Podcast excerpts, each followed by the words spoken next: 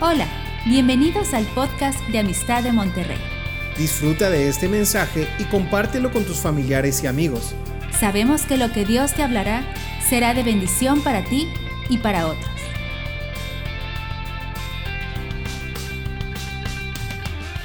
Y vamos a continuar con el capítulo 8 que veíamos la semana pasada aquí en Eclesiastés 8. Y voy a, voy a mencionar algunos, por decir, puntos importantes, juntando algunos versículos para que podamos avanzar, porque es un propósito que tengo eh, para compartirlo. Y quiero entrar en el capítulo 8 de Eclesiastés. Y este es un, un capítulo no muy largo, pero tiene contenido sustancial. Vamos a orar ahorita. Padre, oramos que tu Espíritu Santo venga con la revelación de lo que esta escritura tiene. Sabemos que tu palabra tiene riquezas, tesoros inagotables, y solo tú puedes correr el velo para poderlos ver y compartirlo con nosotros por cuanto tú lo inspiraste y has dejado este libro hasta este día con el fin de hablarle al corazón de los hombres. Te damos gracias, Padre. Hoy unge la palabra y corre el velo para que tu pueblo entienda y retenga lo que viene de ti. En el nombre de Jesús. Amén. Amén. Bien. Aquí en el capítulo, empezando desde, desde el capítulo 8, y empieza aquí Salomón a hacer algunas preguntas. Y hace aquí mención de cuatro cosas que son hasta cierto punto cuatro cosas mortales para el hombre. Cuatro cosas definitivas, sumamente fuertes y nos atañe a todos, a cada uno. Dice, ¿quién como el sabio y quién como el que sabe la declaración de las cosas? La sabiduría del hombre ilumina su rostro y la tosquedad de su semblante se mudará. Tal vez no entiendas ni, ni yo al principio cuando entendimos esto, pero la escritura empieza a decirme a mí de que hay cosas que conciernen a todos y cada uno de nosotros. Permítame un segundo, quiero, quiero tenerlo aquí a la mano. Número uno de lo que habla este capítulo en verdad se refiere a la condición del hombre, la condición del hombre ante una autoridad cuando estamos delante de una autoridad. Puede ser Dios, puede ser un gobernante, puede ser nuestro padre, puede ser un mayor que nosotros, puede ser el jefe de una empresa. Pero hay un protocolo ante la autoridad, un protocolo que es importante. Y debemos de entender que en el versículo 1 dice que hay una, hay una mudanza en el rostro, en el semblante, se le va a mudar si actuamos de una manera no sabia ante esta persona, y ahorita lo vamos a entender, le voy a usar unos ejemplos. Versículo 2 dice, te aconsejo que guardes el mandamiento del rey y la palabra del juramento. Esta es la segunda cosa dentro del protocolo, es que cuando estás delante de una autoridad es prestar atención de lo que se está diciendo y que guardes lo que se está diciendo ante esa autoridad. Número 3 es no te apresures a irte de su presencia. ¿Sí? No persistas en una cosa mala, o sea, no te vayas a la ligera cuando estás orando delante de Dios. No te vayas a la ligera cuando estás delante de una autoridad. Este es un protocolo que hacemos delante de la autoridad. Y en el versículo 4 dice, pues la palabra del rey es con potestad.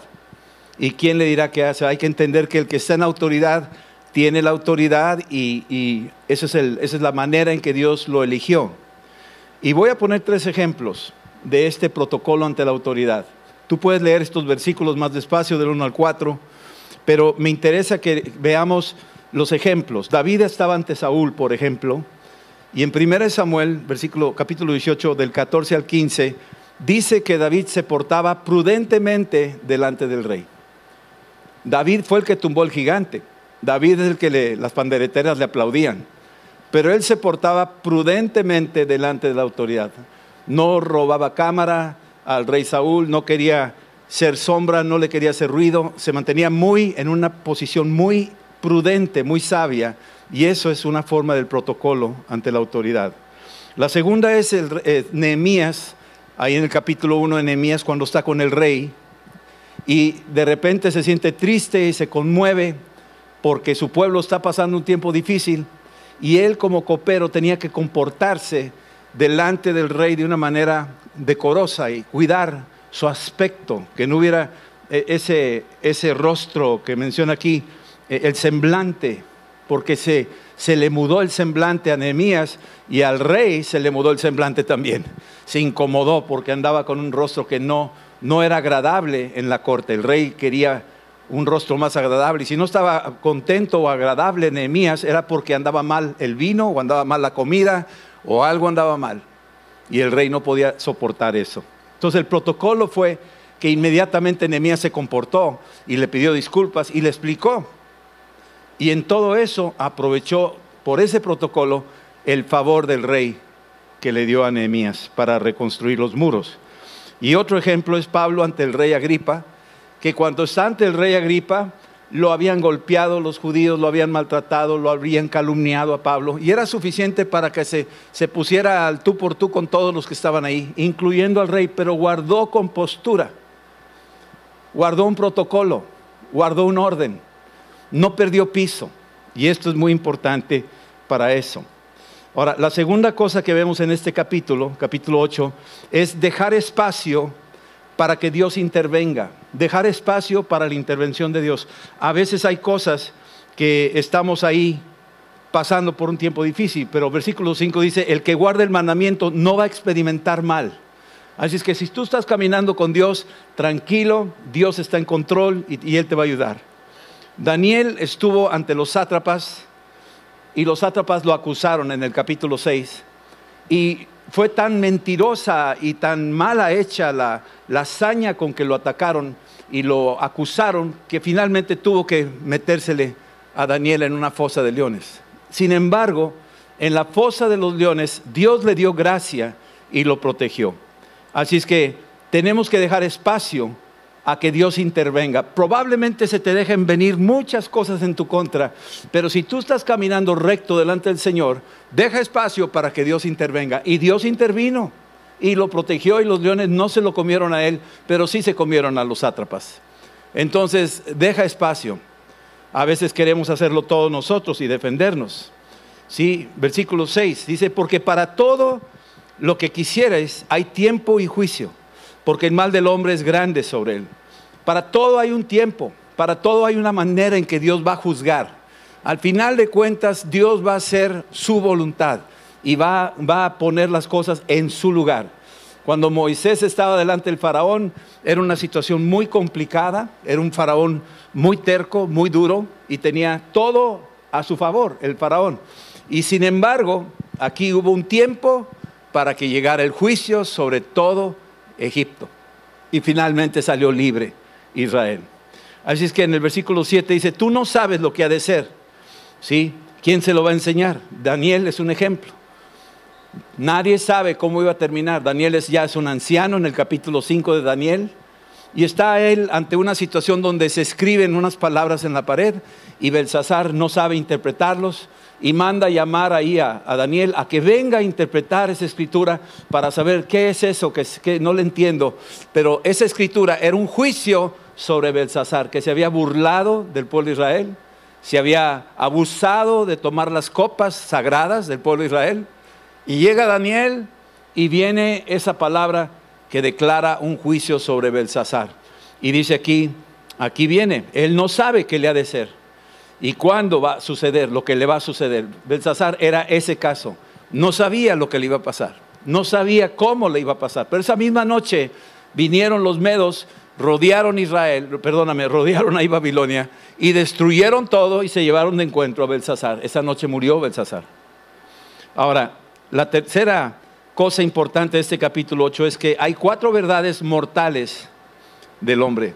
Verdades mortales. Casi nunca usamos esa conjugación, ¿verdad? Verdades mortales. Sí, pero la número uno, desde el versículo 8 al 9, no hay hombre que tenga potestad sobre el espíritu para retener el espíritu. Es decir, cuando nosotros entregamos el espíritu, no tenemos potestad para retenerlo. Se va porque se va. Cuando Dios manda llamar al espíritu nuestro a su presencia, se acabó. No hay manera que yo lo pueda retener. La segunda cosa es, no hay potestad sobre el día de la muerte. No, no tenemos ninguna potestad, no tenemos autoridad ni poder el día que viene, el día en que ya nos vamos, ese día fue y no hay manera, no hay manera de detener eso. La tercera cosa es que no hay armas, por más tecnología, no hay armas en tal guerra contra la muerte.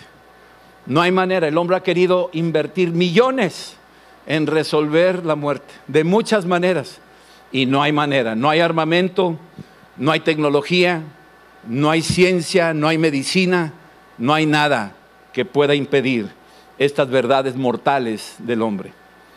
Y la cuarta es, tampoco la impiedad librará al que la posee. Seremos todos juzgados. En otras palabras, esa verdad mortal es que al final de cuentas todos seremos juzgados, sean buenos o sean malos. Según de Corintios 5, 10 nos dice eso.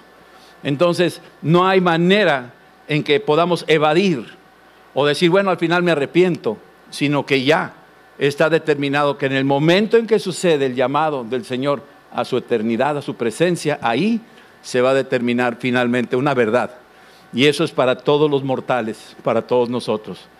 Así es que aquí dice Salomón en el versículo 9, todo esto he visto y he puesto mi corazón en todo lo que está debajo del sol, es decir, todo lo que existe en la vida. Hay tiempo en que el hombre se enseñorea del hombre para mal suyo. Y esa parte final que pone es, si esto es verdad, de esas cuatro verdades mortales que afligen a toda la raza humana, tengamos cuidado de no oprimir a nuestro prójimo, de no oprimir a nadie. ¿sí? El que abusa de los demás será juzgado por Dios. O sea, es, un, es una advertencia que está dejando aquí Salomón como algo que él observó en su caminar, en su investigación, en su búsqueda de la verdad y de la, de la sabiduría. La cuarta cosa es desigualdades que hay en la vida. Aquí detecta Salomón estas desigualdades que parecen irónicas, pero esa es la realidad. En el capítulo 8, ahí estamos viendo a Salomón dándose una, una respuesta, permítame. Dice aquí que está del versículo 10 al versículo 11. Dice, asimismo he visto a los inicuos sepultados con honor. Qué ironía, ¿verdad? No es justo. Y sin embargo, los que frecuentaban los lugares santos fueron luego puestos en olvido en la ciudad. O sea, se le da mucha pompa y mucha eh, celebración a los que eran injustos y a los que caminaban con Dios no se les da ningún reconocimiento. Quedan en el olvido, habiendo actuado con rectitud. Esa es de las cosas que chocan para nosotros y e, era lo que afectaba a Salomón, ver la desigualdad, el desequilibrio de que por qué se le trata a uno con tanta pompa y tanto reconocimiento cuando era una persona que no, y al otro que era una persona buena, justa, que caminaba con Dios y a ese lo tienen al olvido, como que no le da ninguna importancia. Eso habla de honor. Y aquí Salomón está hablando de eso. ¿sí? Luego en el versículo 11 dice, el corazón de los hijos, esto, es algo serio del versículo 11, veámoslo con detenimiento. Por cuanto no se ejecuta luego sentencia sobre la mala obra, fíjate cómo no se ejecuta sentencia sobre cualquier mala obra, el corazón de los hijos de los hombres está en ellos dispuesto para hacer el mal. ¿Qué quiere decirnos este versículo? Que por cuanto los hijos ven que no se hace justicia, por ejemplo, un padre que no hace las cosas como debería, ven injusticia, ¿sabes lo que sucede en el corazón de esos hijos? Se rebelan. ¿Sabes lo que le pasa a una sociedad cuando ve la injusticia? Se revela. Eso es lo que pasa cuando ve injusticia. El corazón de los hijos de los hombres está en ellos dispuesto para hacer el mal. Los hijos se rebelan. Número 5. La esperanza del creyente. Aquí Salomón tiene un problema con la esperanza. Cuando leemos el libro de Eclesiastés parece que es un libro que no tiene esperanza, nos deja en el vacío, nos deja ante la muerte y nos deja ante muchas cosas como que tú dices, wow, o sea, este hombre no tenía esperanza de nada. Y recordemos de que él no conocía de cerca al Mesías, no tuvo esa oportunidad de conocerlo. Pero sí es cierto que él tuvo la oportunidad de conocer a Dios, porque habló con Dios, con el Padre, le, le pidió sabiduría y Dios se la dio pero todavía no conocía la redención. Y aquí deja entrever algo que es la esperanza para todos nosotros, del versículo 12 al 14. A mediados del versículo 12 dice, yo también sé que la ira, que perdóname, yo también sé que les irá bien a los que a Dios temen, los que temen ante su presencia. Salomón sabía que si hay temor de Dios y, y están haciendo las cosas lo mejor posible a lo que a Dios le parece y le agrada, le va a ir bien. Él lo sabía en su corazón. Pero no le va a ir bien, versículo 13, al impío, ni le serán prolongados los días. Él sabía que aunque había esta aparente injusticia, había la esperanza. Él sabía que tarde que temprano, al final de los días, iba a haber un juicio justo, donde Dios bendeciría a los justos y a los que no hicieron lo correcto a los ojos de Dios, serían juzgados. Versículo 14. Hay vanidad que se hace sobre la tierra. Hay justos a quienes sucede como si hicieran obras de impíos. Parece que tú ves la vida de Isaías, lo aserraron. No puede ser. O ves a Esteban, lo apedrearon. No puede ser. O a Juan, el apóstol, lo hirvieron en aceite. No puede ser. Son gente buena. ¿Por qué les pasó eso? Esos tratamientos se debieron dar a los injustos, a los malos. Y sin embargo, aquí deja la esperanza, como si hicieran, como si hicieran obras de impíos. Pero hay impíos a quienes acontece como si hicieran obras de justos. Y aquí está hablando Salomón de esta esperanza, que Dios al final de cuentas es el justo juez y Él es el que lo va a tener todo en sus manos. El sexto punto que estamos viendo aquí en el capítulo 8 Dice, aprovechar la vida hasta donde te sea posible. Esto es algo importante para todos nosotros. Del versículo 15 al 17, Dios nos permite grandes oportunidades. Nos ha provisto de dones y de talentos. Y dice aquí, por tanto, versículo 15, alabé yo la alegría que no tiene el hombre bien debajo del sol, sino que coma y beba y se alegre y que esto le quede de su trabajo. O sea, aquí está diciendo Salomón algo que parece muy, muy carnal, muy... ¿Y eso qué tiene que ver comer y beber y alegrarte? O sea, ¿de qué? Ante, esta realidad de la vida en la que estamos metidos. ¿Cuál es, el, cuál es el mensaje? Y está diciendo, ¿sabes qué? Haya contentamiento con lo que tienes. Dale gracias a Dios con lo que tienes. Aprovecha cada aliento de vida que tienes. Abraza a tu esposa. Si la ves ahí, abrázala. Si ves a tus hijos, abrázalos. Si puedes abrazar a tus hermanos en la iglesia, abrázalos. aprovecha cada oportunidad que tienes en la vida. Aprovechala. Salomón está diciéndolo, versículo 16. Dediqué mi corazón a conocer la sabiduría y ver la faena que se hace sobre, sobre la tierra, porque hay quien ni de noche ni de día ve sueño en sus ojos. Hay gente, hay gente que ni siquiera puede dormir. Ahorita lo más en los de Gaza, que no tienen ni dónde dormir. Piensa en esos, o las, las personas que han perdido seres queridos, madres que han perdido sus hijos soldados, etc. Piensa en eso y date cuenta que lo que tú tienes es una gran bendición y debes de estar agradecido y aprovechar cada oportunidad que Dios te da en la vida. Aprovechala. No la desampares, no la, no la desaproveches. Y finalmente el capítulo 8 dice aquí lo siguiente. He visto todas las obras de Dios, que el hombre no puede alcanzar a entender todo eso que está debajo del sol. Por más investigaciones, por más ciencia, por más que lancen cohetes, tratando de llegar a un planeta y luego a otro planeta y luego a otro planeta y mandando fotografías de que pura arena, pura arena, pura arena, andan buscando al ovni, ¿verdad? Pues aquí dice que por mucho que trabaje el hombre buscándola, no la va a encontrar. Aunque diga que es sabio y que la conoce, no por eso la va a poder alcanzar. ¿Sabes lo que quiere decir? Está diciéndonos algo muy profundo, lo vamos a ver ahorita en el capítulo que sigue.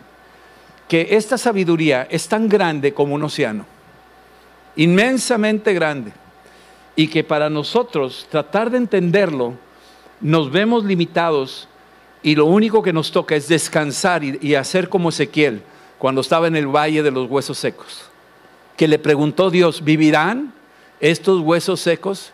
Eso es algo que escapa de la capacidad humana, de la experiencia, de la ciencia. Va más allá, nunca visto. Y le pregunta a Dios, ¿qué opinas?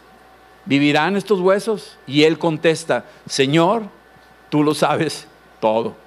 O sea, se rindió Ezequiel, reconoció, dijo, hay una sabiduría que yo puedo tener, pero tengo una limitación. Reconozco que no tengo toda esta sabiduría que tú me estás diciendo que en un momento dado yo la pudiera tener. Esperamos que este mensaje te ayude en tu vida diaria. No olvides suscribirte y seguirnos en nuestras redes sociales. Somos familia amistad.